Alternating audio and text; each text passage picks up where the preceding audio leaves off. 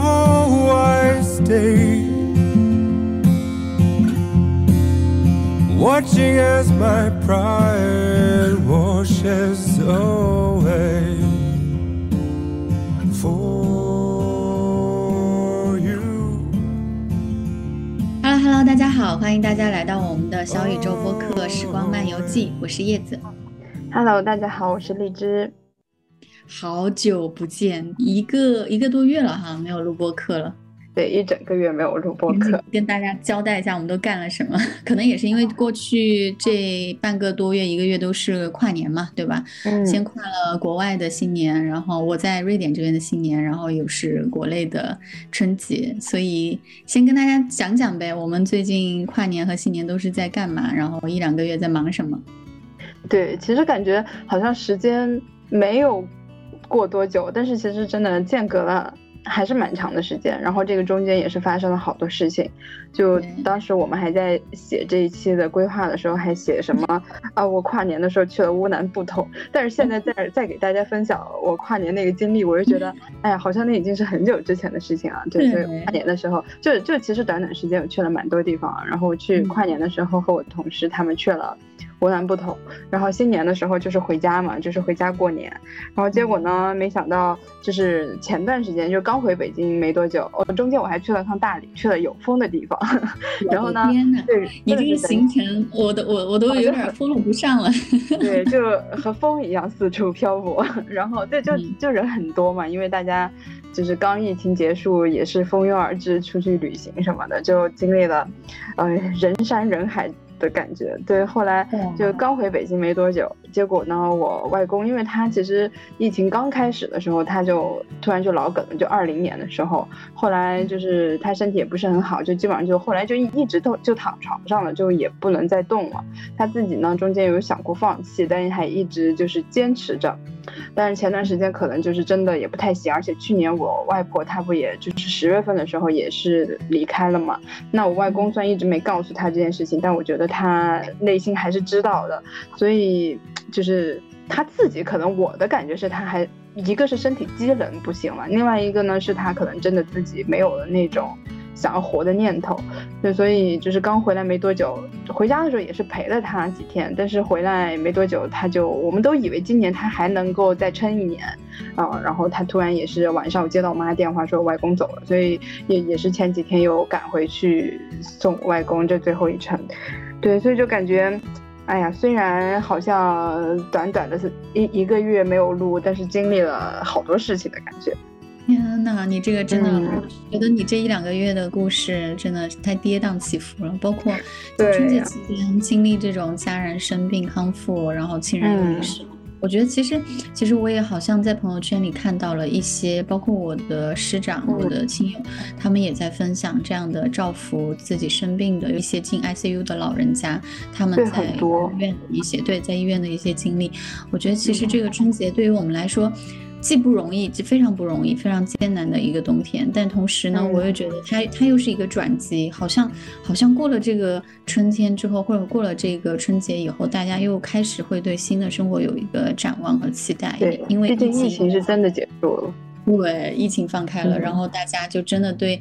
一种新的生活，甚至就是去渴望去出出去玩啊，还有旅游这种的行动也都逐渐的起来了。你看朋友圈又开始晒在世界各地，没有世界各地，可能全国各地吧，现在全国各地的各种打卡，对我前两天也是又拿到我更新的护照，就因为我我 快就世界各地了。对去年我的护照就到期了，但我想着，哎呀，我也不会出国，就最近就一直也没有去更新。然后这个疫情刚就结束，我回家过年前我就把那个护照重新更新了，就等着年后如果有机会就又会再出去什么的。嗯。嗯，对，所以我觉得其实这个春节对于我们来说，可能确实是一个新的转机点吧。所以我其实最近跨年和新年这段时间也一直在观察身边的人他们的一些状况。对，其实其实我在国外就感受比较平平淡淡一点了，真的嗯氛围感不是很强。尤其你说新年跨年那个时候可能还好一点，毕竟在我在的这个城市还有一个新年烟花，它在放烟花的那个仪式感中，还是会让你觉得啊，对你跨过一年了，然后你要期待新的一年。但是在就是中国年的时候，其实我在这边的 local 的感觉是不是特别氛围不是很浓，然后大家就聚了个餐，然后就早早回家，然后早早睡觉，就然后就看到朋友圈各种大家就是从初一的朋友圈一直到初五迎财神是吧？初五迎财神就是每天都很丰富，你知道吗？有各种各样的传统的美食，还有他们啊，我觉得其实今年真的特别不一样，就因为大家对于这个新冠放开之后的新生活有了期许之后。我觉得就是大家都回去见家人了，然后都回去跟跟自己朋友、亲人见面，然后聚餐，呃，团年，然后吃好吃的，玩好玩的，然后还有一些就是以前的一些传统也都回来了。我记得我原来的我上一份工作的公司，他们又开始发利是了，就是面对面发利是。利是在广州那边就是红包嘛，开工第一天的，然后他们就排着队，就是给员工发 那个红包，这个还没对对，好有氛围啊！然后什么贴。贴窗花、春联儿啥的，我不知道你有没有搞这些哈。今年，反正我我的感受，我在朋友圈里就是围观了很多的咱们今年过过年的盛况。有的有的，我今年也是 回家之前的时候买的，就是回家最后一天，然后那个春联寄到了，然后我贴完以后，第二天我就走了。然后家里面也是寄了一幅，呃，就是兔年，因为兔子嘛，就是大家都会觉得很可爱，所以我今年也是破天荒买了新的对联什么的，然后回家也是贴了一幅，就还就很可爱，就兔的东西一切都很可爱。对，嗯，哇，对，新年是兔年。就。说到这个，我就想到，其实今年对我来说最特殊的一个地方，可能就是因为现在就肚子里怀了兔宝宝嘛，然后确实会对兔年的到来更加的期待，而且也会就是在过年期间跟朋友去聊天也好，跟家人视频的时候，都是会围绕着这个新的生命去展开一些对话，然后大家大家也都会关心你现在怎么样，怀孕怎么样，然后什么时候生产啊，是什么什么 名字叫什么想好了吗？什么时候？回国来呀，带上宝宝之类的，所以就是也也确实是会因为这个小生命就就开始会更加期待即将到来的这一年，我觉得，对。所以今年今天我们也是想去和大家去分享我们新一年的一些期待和一些计划。嗯，那你来说说你的。好呀，我我其实，在新的一年里面，很多的期待和规划确实没办法 是首先围绕着这个小女宝。嗯，我我给她起的小名叫小凉糕，为什么要叫 这个？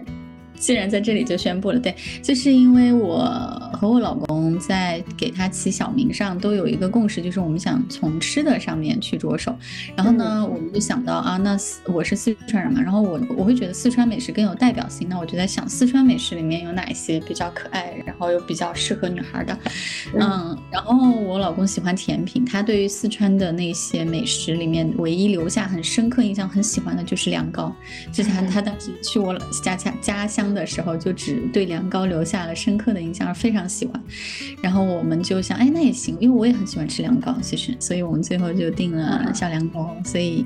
对新的一年最期待的事情当然是关于小羊羔的。那我我我会觉得说，其实这个对于我来说也是个很大的挑战。包括我最近已经开始在读，就是怎么样在生产前给自己做好心理的一些建设。因为我觉得这个过程真的对自己的要求会很高，就以要不断的自我成长、更新迭代。嗯，不管是育儿还是前期，就是照照顾，尤其在第一年照顾这个新生儿，还有我自己怎么。处理我就是作为一个孕妈，然后生产产后的那个情绪，还有焦虑这些这些东西，所以我就会觉得我期待吧，新的一年我可以去通过就是学习吧，然后把自己的这方面就心理变得更强大一点，然后可以承接一些就是以可能日常以外的一些。突发事件，然后需要去学会跟一个 new baby 沟通，甚至可以的话学一点绘本和故事的方式吧。就是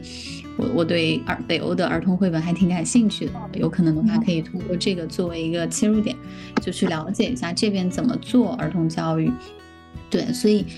是嗯，第一个肯定是围绕着宝宝，然后希望说能够学一些这相关的这些东西，嗯，就是提升一下。感觉准备还挺充分的。就是已经有一种 啊，就是在当妈，就是一切都是在为了娃做准备的感觉，是吧？嗯，对啊，所以现在就是人生的新的阶段，就会有新的一个目标。我现在的目标就是，就是希望自己在知识储备上可以更多一点。虽然我知道实践肯定远远远的超乎你的理论知识范围，你肯定永远都会有意外发生。我最近在看那本书叫《Give Birth Without Fear》，就是。呃，如何不受恐惧的支配吧？在生产过程中，我觉得这个是我的第一步吧。新年，也就是即将到来的六月，我将我要面临的第一个挑战就是生产的这个过程。就希望说自己在呃瑞典吧，虽然虽然英语还行，但是毕竟也没有达到沟通无障碍，所以还是要通过提前预演，然后提前。预习，提前去学习，去做好一些准备，希望到时候这个过程会顺利。然后，然后我我对自己的目标就是我我要顺产，能顺产坚决不要不要切，不不不。我觉得你就是想太多了，你都还没有真的开始，怎么就想这么多？呃，我记得我和我前室友，就是她已经生了嘛，她是一月份生的。我觉得她好像她也是，其实我觉得可能当妈就是多多少少都会想的有点多，但是她也还好的是。就是她她的孩子，就是因为她其实也是想要女儿，然后但是她嗯，就老公的妈妈给她算的，还有比如说大家看肚子呀，或者就是传统习俗的那种看法，就觉得她就生的是儿子，哦，然后那他就开始准备，就是准备的时候就完全也就不再考虑性别啊，就是不考虑他到底是女儿还是儿子啊，你是因为已经查过了嘛，所以你知道是女儿，然后但是他像他就不知道，结果最后他生出来是个女儿，而且我觉得她在。就是我觉得她在生的过程中就没有任何让我觉得她是怀了孕啊，比如说她还跑到她老公的项目那里去看她老公在那儿搭木屋呀，然后等等等等的啊，她唯一焦虑的比较多的就是她长胖这件事情。啊，其他的我觉得她都好像没有一个当妈的自觉，还喝咖啡啊，然后或喝茶什么的，所以我觉得就是你顺其自然比较好，你越想得多，你越焦虑。对，这个倒是一个，但是我觉得也看不同人的性格。像我的话，我是那种如果我知道的越多，我心里会感觉更安定、安全。然后安定、安全可能会减少我的一个焦虑。但是呢，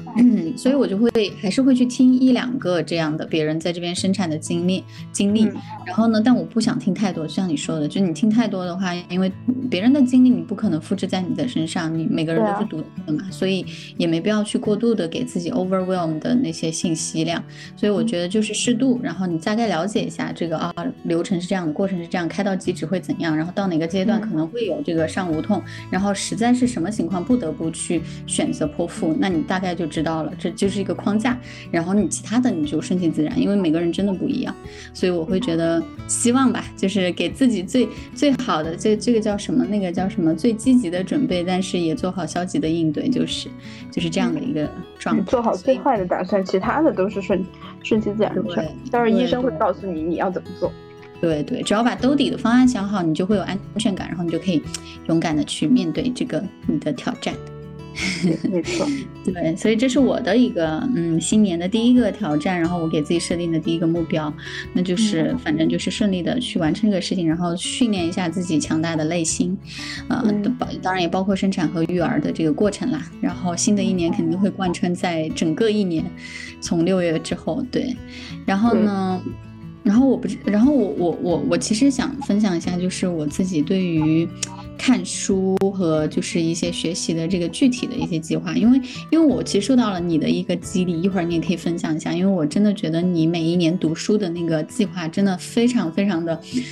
就是让我会觉得你很有行动力，很有自自制力，然后也很有很有这个规划。我我去年其实有给有给自己列一个读书清单，但是我到年末的时候发现确实只读了一半左右吧，就数量的话只达到了一半。然后今年我就想，那好吧，数量我直接砍半了，我就不要什么读完一百本书了，我就读完五十本就很好了。而且就是我也不想让自己呃就是就是脑袋瓜一热就去买书，因为我之前呃在。在那个电子书和纸质书上都有投入很多，但是我现在新的 新的一年，我给自己计划就是每读完五本，我再奖励自己，从不管做从国内国外还是从微信读书上再添加一家呃一本新的书，去告诉自己，反正你慢慢来，你不用着急，然后读完了再再目光下一个。有可能的话，今年的话就想读完五十本书就已经很好了。然后具体的读书的方向和领域的话，也是就是顺其自然就好。当然可能会有涉及到一些教育和母婴这一块的，然后其他的就根据自己的兴趣爱好吧，嗯，喜欢就读这样子。我不知道你今年就是是怎么计划，但我知道你去年好像是已经完成了你的你的规划，对吧？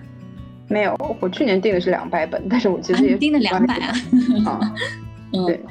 但是我今年可能读书不一定会读的比之前多，因为我其实前两年基本上都是能够读到一百多本，一百一的样子吧。然后因为呃，我基本上就是你其实划下来一个月你能读十本书，那其实我不怎么看电视剧，所以我其实有很多时间是用来看书的，而且我的就是通勤的时间我都在看书。就我可以看纸质书，我也可以看电子书，所以所以通勤时间是我看书看的最多的时间。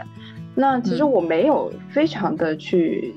就是告诉自己我一定要读多少，但是我会，比如说我想啊，今年我要读一百本书，那我这个月有没有读到至少七八本或者是十本？那我就心里面会有这个平衡。但是有时候确实，你就为了那个目标的时候，你读书是会有一点在赶那个进度。当然，我觉得也看读书那个书好不好。呃，就是质量高不高？就是有一些书就是很无脑，就是你完全不需要去花太多的心思，那就看完就够了。嗯，然后所以我就是有些书我就是看完，那它至于讲了什么，大概有那个印象，或者甚至我忘了，我觉得也没太大的问题。因为你能举个例子吗？因为这个我实在是太好奇了，我觉得这一部分你可以就是多分享分享，因为在我看来你在读书这方面还挺有心得的。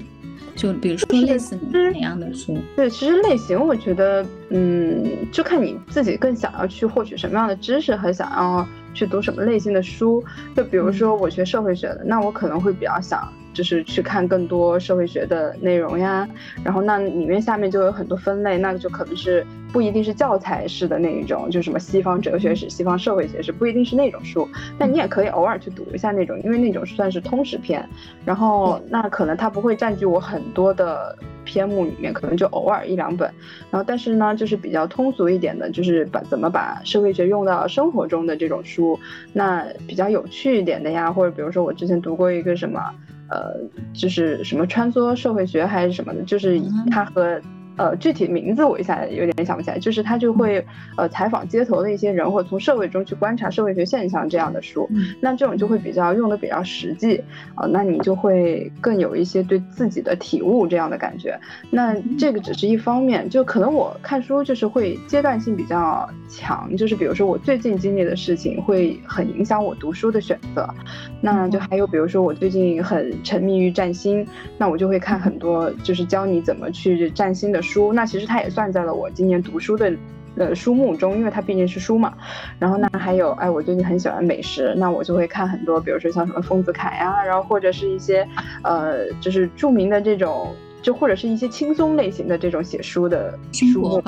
嗯，对，生活化一点的。然后，但这种书呢，就是它没有什么知识项，就是你看你就会看得很快，就是看完也就完了。比如说你像读一个丰子恺的美食，那你会觉得哇，他写的真的还挺有趣的。然后，但是呢，他又让你身心是得到舒服的感觉。但是他看完以后，他实际上你能从中学到的东西其实可能没有这么多。那其实他就作为一个闲暇之余的阅读。那你呃，因为对，因为像我以前看书的时候，就是看耽美看很多，所以我看电子书的速度是特别。特别快的，啊，就是我看完我是会觉得，嗯，身心得到的放松，但是我可以不从里面吸取任何的知识，啊，就是记个大概或者什么就可以，会摘抄一些就是比较有趣的，就或者是印象深刻的话语就够了。那这样的书呢，就是。可能也就算是在积累数量，然后但是像刚才说到，比如说这种社会学类的呀，或者是和我呃工作相关的，比如品牌呀，或者一些沟通呀等等，或者比如说我要去给人占星，那这种是技能类型的书，那我从里面看到的东西，可能很多都是要用到我的实际工作中的，那这种书我就会看得慢一点，但是呃尽量就是就是看完以后去做一个大概的回顾，就是去摘录一些。大纲吧，就是这样，你会知道这本书的核心在哪里，呃，然后这样写书评的时候，就是去做一个小小的记录，啊，但是因为我去年我的那个呃书评的号儿就是被封了以后，我最近其实也没有怎么再去写书评，就看完也就完了，啊，然后所以呃，但是去回顾的这个过程会让你重新去回顾一下这个书的核心内容啊，这是我觉得在看技能书和一些功能性书的一些呃，就是一个阅读的方法吧。但主要还是看就是你想看什么样的书，然后你想从这个书里面获得什么样的知识。对，但是我其实今年定的也是，就是至少读一百一十本吧，就和去年差不多。不过现在已经二月份过大半了，我其实今年还没有看多少书。我感觉今年，呃，看书的看书好像不是我非常重要的目标啊，但是还是会读不少，但是应该还是会读不少书。而且，呃，我不是一直电子书用的都是微信读书嘛。对，就是我但凡看见他推荐的，因为他就是你频繁的去搜索一些书和你阅读的书以后，那他给你推荐的书都是这一类型的，然后他或者是推荐一些新的书，但是会很符合你的口味，然后我就经常会把这些书全部加在我的那个书库里面，呃，就是先就看完一本就把它又翻过来看另外一本新的。但是我的建议是，如果想要去培养一个读书的习惯和想要去多读书，一个就是嗯。你尽量是读完一本书再去读新的一本书，中间不要有太多的穿插和跳跃，嗯，就是然后呢，其实你可以在一天之内或者是两三天之内读完一本书，你就不要去把这个时间放成一个月或者是两个月去读完一本书。那样的话，你每天都去读一节一个章节，或者是每天去读一小段，那你其实记住的东西不是很多。所以就是最好集中精力去读这个书。你哪怕之后再觉得它哎呀好有趣，那你再去反复去读它，我觉得都不错。但是就是尽量先读完一遍，这样你就会更有掌握吧，就是会对这个书的结构什么的。就是会更顺畅，对，所以，嗯，我的感觉。小问题啊，就是在这里的地方，我很好奇，因为你刚刚提到说，有可能的话，尽尽快在一两天之内就是读完，这样会比就战线拉的长会高。因为我这个体会特别深，就我为什么我没有完成我去年的那个读书的 规划，呃，规划的那个数量，有很大一部分原因确实是因为这个，就是我会把一本书的战线拉得过长，嗯，包括我可能有时候会。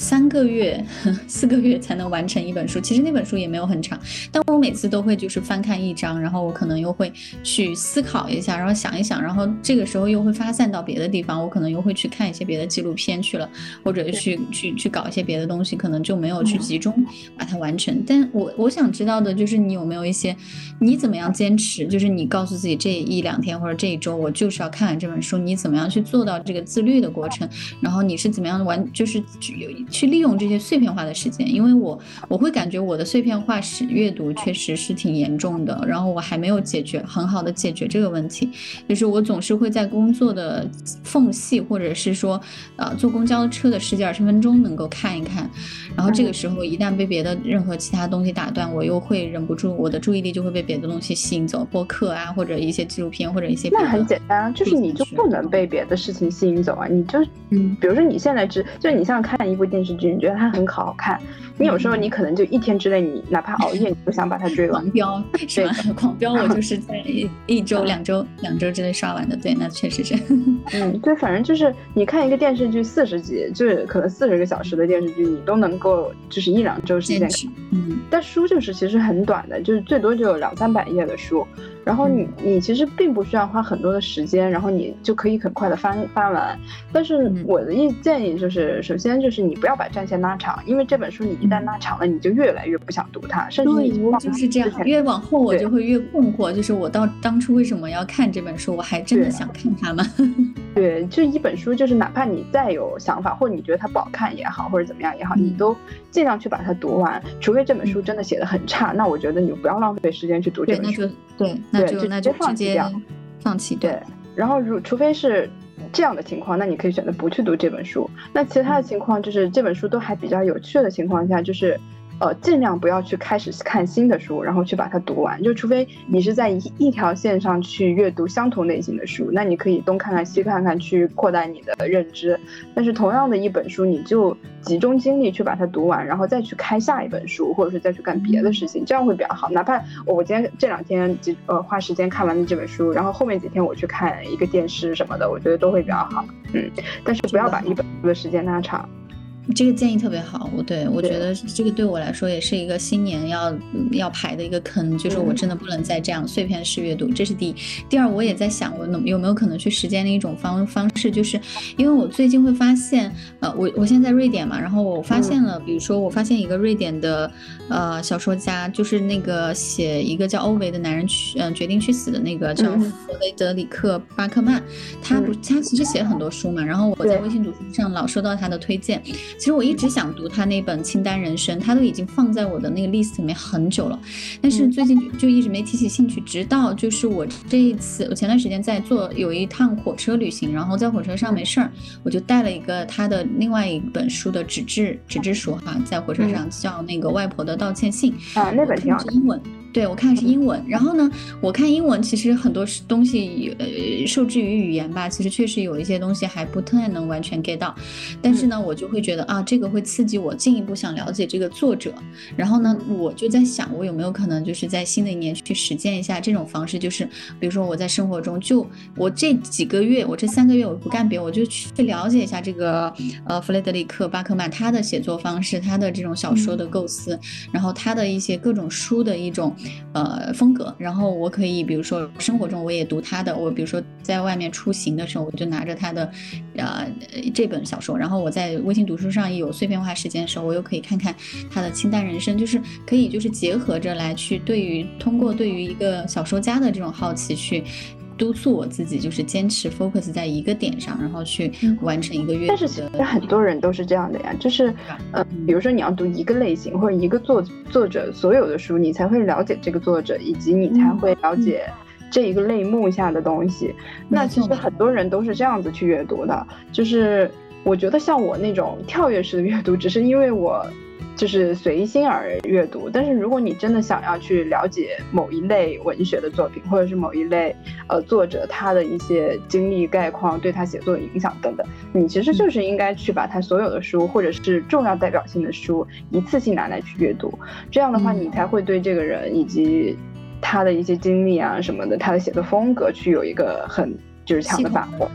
对，要不然你今天读了他的，你明天去读别的作者，你可能就不会对这个作者产生非常大的那种感受。感受。对，我觉得这个这个是一个我新年的也算是想要进化的，在在阅读这方面想提升的一个点吧，就希望自己能够深入阅读，就而不是去碎片化的，就是汲汲取一些信息。我觉得这个其实这种阅读对我来说帮助不大，还是想要就是有一些更深入的一些系统化的呃思考也好，或者是能够贯穿起来把自己读读到的东西，而不是就是就是像去商店里买东西东 pick 一下西 pick 一点。就是这种，对，这也是我今年的感受，就是因为我其实读书，我就说我速度很快嘛，然后呃，我也给大家的感觉就建议就是你不要，就除非你对这本书你想要一字一句去画，要不然你就不要集中在字句上面，而是应该集中在整体的含义上面、大意上面。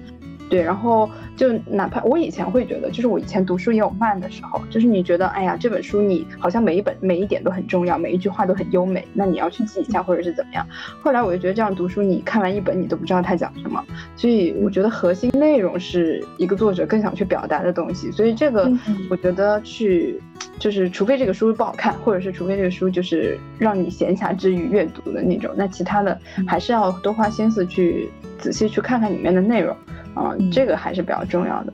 对，所以虽然我写了一百本，但我今年其实想的也是不一定要完成这么多，可能最终的目标能到七八十，我觉得今年也不错。嗯，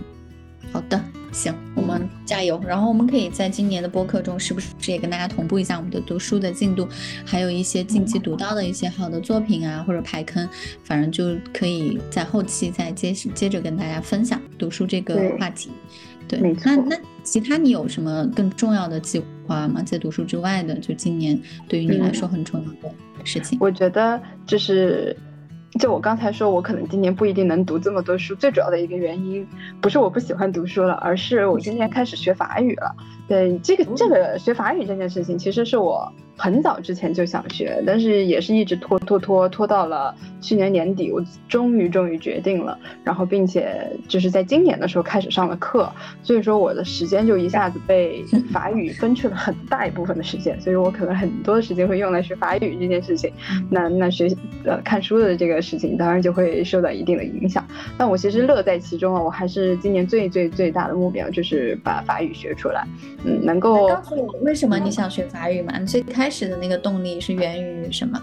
然后我觉得最开始的动力就是因为我去欧洲，呃，就是当时在瑞典上学的时候，不是也去了好多地方旅游嘛，然后就是感受了很多不同地方的风土人情，还有听他们的语言等等。就是很多人给我说，哎呀，他们觉得法语其实不好听，就觉得法法国人讲话嘴都张不开，然后怎么的。但是我就不是这样的，我就。在对比了很多语言，包括什么瑞典语啊，然后呃德语啊等等。我其实不是很喜欢德语，因为我觉得德语就是比较凶啊，德国人讲话就会觉得突突突突，就让你觉得很凶。但是法语你就会觉得哇，好浪漫，就是你听他们讲话就觉得很好听。其实西班牙语也挺好听的，嗯，就。就法语给我的感觉就是很好听，而且我很喜欢法国。就是我去了欧洲很多地方以后，我觉得我最喜欢的就是法国，包括巴黎呀、尼斯，还有一还有那个，我当时还去了斯特拉斯堡，就这几个城市我都很喜欢。包括旁边的呃奥地利，它也有法语区嘛。那奥地利很多城市我也很喜欢，还有其实瑞士虽然我没去，但是它也有很多的法语区。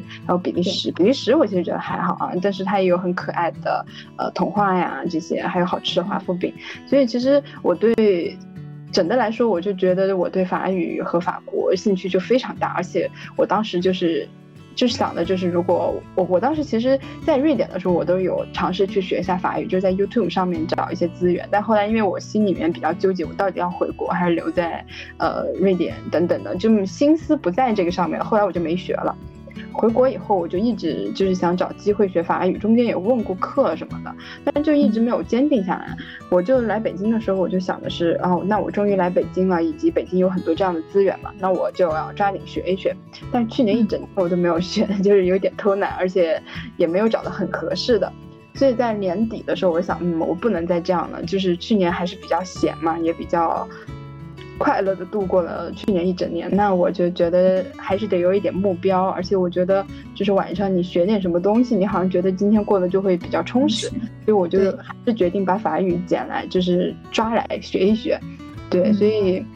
本来我开始是想线上线下课，因为其实我一直没学，就是因为我一直想上线下课。我觉得上线上我没有自觉性，可是确实一个是线下课的价格非常贵，嗯，差不多要七八千一万的价格。另外是呃比较稍稍便宜一点的那种法语的线下课呢，又很远，就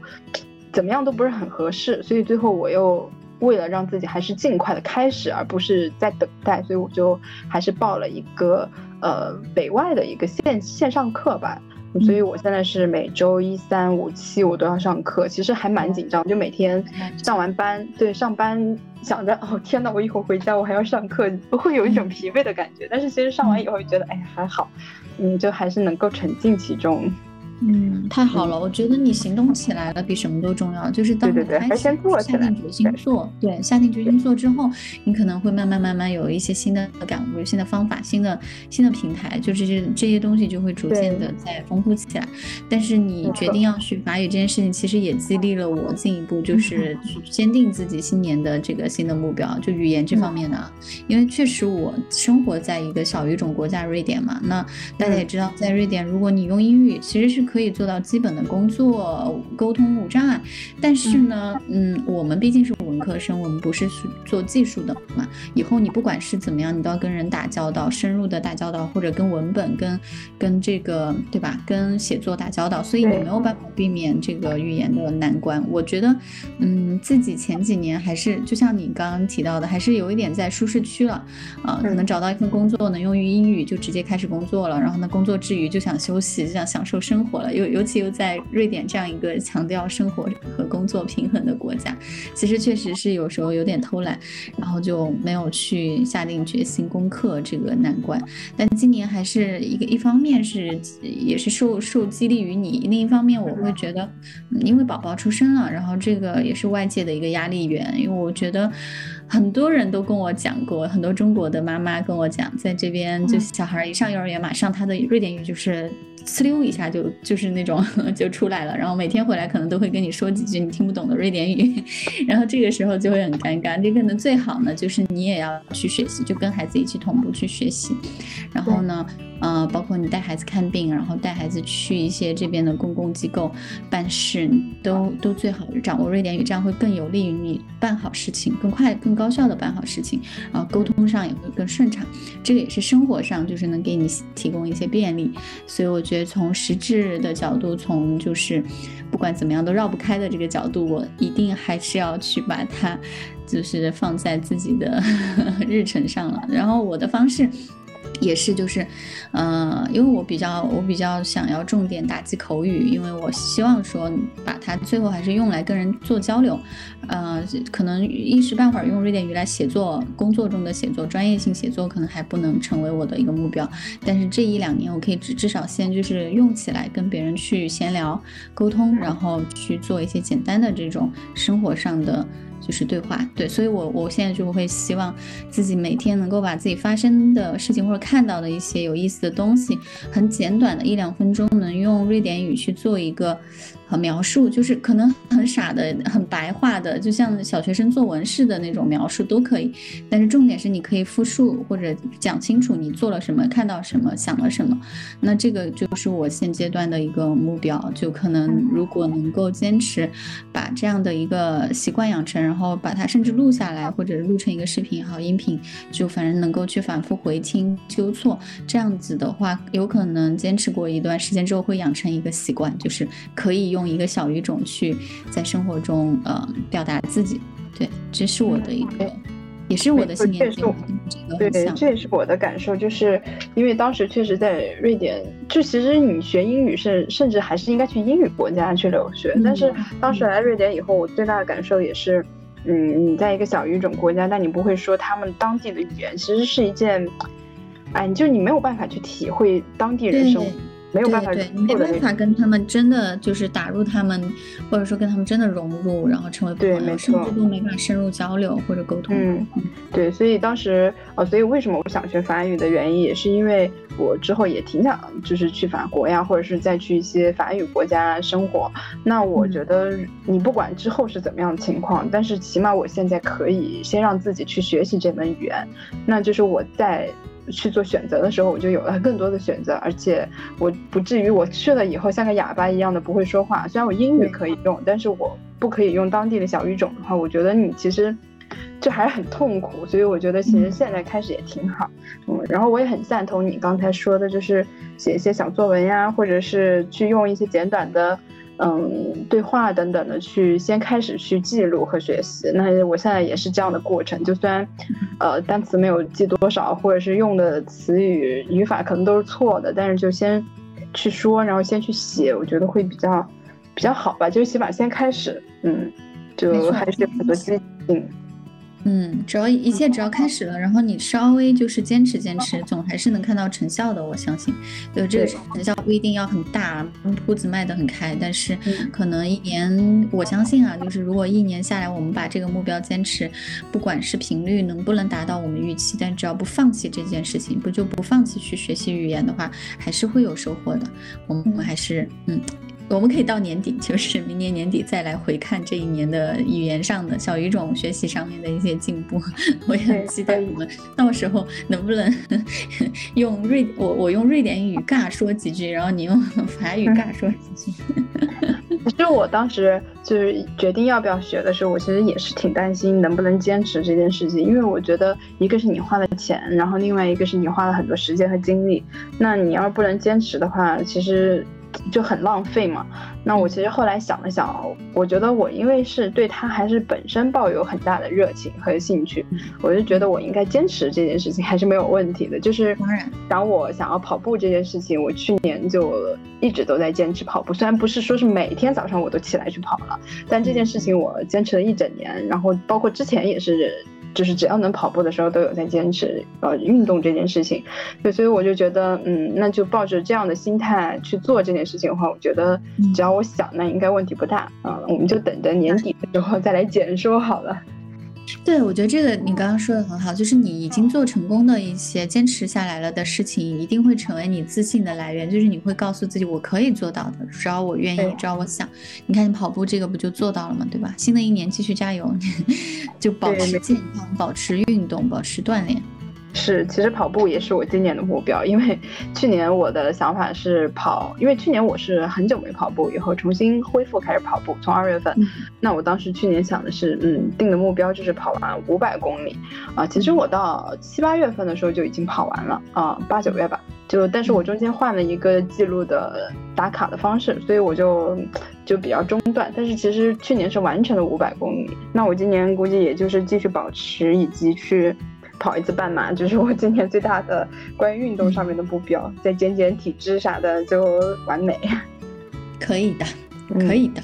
对，我觉得对，因为你这个，你说到你可能会有这个运动健身，其实我在想哈，我这个人虽然不不是很喜欢，就是我不是一个很运动的人，但是我会觉得我想要还是坚持散步的这个习惯吧，尤其是以后带宝宝的时候，可能每天我可能都要推着婴儿车婴儿车出去就是溜达，然后跟跟别的宝妈用瑞典语尬聊，这个这个是我对自己的下半年的一个 picture，你知道吗？这是我脑海里面的画面。这个画面好家庭主 妇。我觉得这个这个画面让我一下子有点搞笑，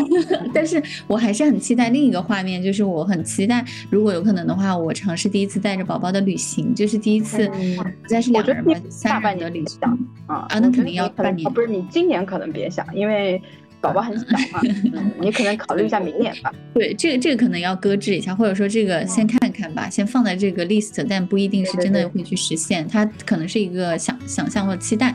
呃，有可能的话是尝试带宝宝回国看看家人，看看外公外婆、爷爷奶奶，这个是有可能的。不过也在再说，这个就是计划，如果按照如果是发生了，那是一个额外之喜吧，我觉得，嗯，就是意外惊喜，可能说不定明年过年可以。对，哎，你今年有旅行计划吗？话说，因为我觉得你看你这开年才一两个月，你就已经去了云南，去了乌兰布统，然后已经开始了旅行了，已经已经那个蠢蠢欲动了，所以我就很很期待，很好奇你今年接下来的后半年，甚至夏天，你有一些更。更远大的 理想和目的地我其实还好，因为呃，如果是往年的话，我这这一条一定会写在我的计划中，就是去很多地方。但是今年我好像还好，甚至我也没有把它列为主要去考虑的事情，就是因为我觉得今年自我成长是你的一个重 重心，就是向内的一个探索。嗯嗯，对，应该是，但是呃。我觉得就是还是会有很多时间和机会的话，我还是会愿意出去，就是多走走。甚至如果可以，我今年挺想去一趟日本。但我觉得这个不是非常重要，就是哪怕今年去不了，我觉得也不是很大的问题。对，所以呃，我今年最主要的还是想先把法语学出来，这个比较重要。因为你看，我其实每天就为什么我们的播客一直迟迟没录，就是因为我现在上课，就我们实在有时候抽不出一个非常合适的时间。因为哪怕一三五上完课以后，我还需要很多时间来复习，对，所以。尽量之后还是能够保持我们播客的频率，嗯，那三月份上完这一波的课以后，我的课会调整一下，就变成一三五，那周末可能时间就会多出来一些，对。但是呃，上半年能够坚持上完以后，之后又会有比如说 B 呃到 B 一 B 二的需求，所以那其实还是会花很多时间在语言上面。那这个会，我不想它成为一个禁锢我，会让我觉得很疲惫的事情，但是我还是想要能够享受其中就可以了，对。对对，重要的是享受，你继续享受这个学习它的过程。没错，所以嗯，所以我很很能了解。我觉得我我们俩的在这方面的感受很像，就是虽然说现在可能国内大家对于疫情放开之后，会觉得新的一年我肯定要去出去玩啊，出去玩是我的主要。主要的一个方向对，但是好像在不止就是在各种不同的原因下吧，我们俩的这新的一年可能还会更多的 focus 在自我成长的，就是就是一些内修的东西上，就是希望自己能够去达到自己对自我的一个期待，然后旅游啊，还有向外拓展这些东西会是一个额外的 plus，就是如果有机会能能有能出去看看，能再拓展拓展也是很好的，对。但是拓展啊，嗯，我会觉得。呃，能去认识更多认识一些新的人，甚至是我能够去认识一些说法语的人，我觉得这个很重要。可能这是我今年，呃，需要去拓展的。因为一个是我希望能够有一些口语上的朋友，啊，然后另外一个是我确实既然学了法语，那我可能之后会有，比如说法语的工作呀，或者是法语的一些出国的机会呀等等这一类的需求，那所以我还是。可能有这一这一方面的需求吧，就是我还是想要啊，哪怕认识一个法国男朋友，我觉得也不错，很好啊，这个很好，法国法国男孩挺浪漫的。对，这个我还是需要向外拓展一下，对，就是还是需求。嗯，你说到向外拓展，我就想到我另一个新年目标，或者我给自己的一个敲的一个小提醒吧，就是因为毕竟接下来要进入到这个，嗯。产假或者就有有至少有半年，可能在哺乳期的话，会需要就更多带孩子嘛。那我也会希望说自己在这半年，嗯，甚至更长的时间里面，就是不要因为去奶娃的这个繁琐的日常，就放弃掉向外拓展、社交，还有就是跟朋友去连接，或者一些不管新朋友旧朋友连接交往的机会。因为其实我确实，我我确实是。这个是我的一个 bug，就是我职业晋升和未来自我成长要去突破的另一个问题，就是我我我其实有时候我确实是不太不太会主动社交，然后呃，当然我不是说这个带着目的社交，而是说就是正常的跟别人去分享、沟通、连接，就是去主动的去 share 自己的生活，也去倾听别人，然后对别人的生活就是真正产生兴趣，去去交朋友。这一点其实我今年做的不是很好，我自己自我反思来说的话，对我觉得还是呃。边界有点太窄了，一直就停留在自己的那个工作的圈子里，啊，就跟四五个人每天打交道，然后，然后可能也一直一直都是属于那种舒适圈，但是我希望自己就是。新的一年吧，呃，尤其是因为要进入到这个带娃的过程，更是要提醒自己，不要不要忘记了跟外界的联系，就是还是要 open mind 一点，然后去链接连接一些正能量，然后去跟一些朋友去交换能量吧，然后同时就是。走出去也是对自己的一个反向击，就是不要放弃对对自己的 就是外貌形象的管理。对，因为我我我有我有我有在看这些，不能生完了娃发际线越来越往后。对啊，可能有一些半年就在家里，然后一直穿着睡衣奶娃那种画面，我就觉得不行不行，我我要提前提前的给自己打好预防针，就是还是多出去见人吧，然后多多去多去见见别人，然后多去跟别人交流，这个是很重要的一个点。就像像你提到的，也很。类似的一个连接吧，就是不要不要不要切断与外界的联系。嗯，对，没错，我觉得应该还好了。就你时不时和我们聊聊天呀，或者我们继续做做播客，其实它也是在连接外部资源的过程。对，没错，说不定我们会更上一层楼。对，因为你有更多的时间能够去呃深入的思考什么的。嗯，对对，深入思考，然后我们都多去记录吧。我我我就很期待我们俩在这些这些过程中，我们多通过播客的方式也好，或者如果我们喜欢，我们把它们记录下来，然后再跟大家以播客形式分享。就是我觉得这个这个过程很好。对，嗯，然后其实是差不太多，但是我可能还有一点就是想要今年再去发展一下的，就是我的呃星盘呀，我的占星技能，还有我的一些 灵性事业。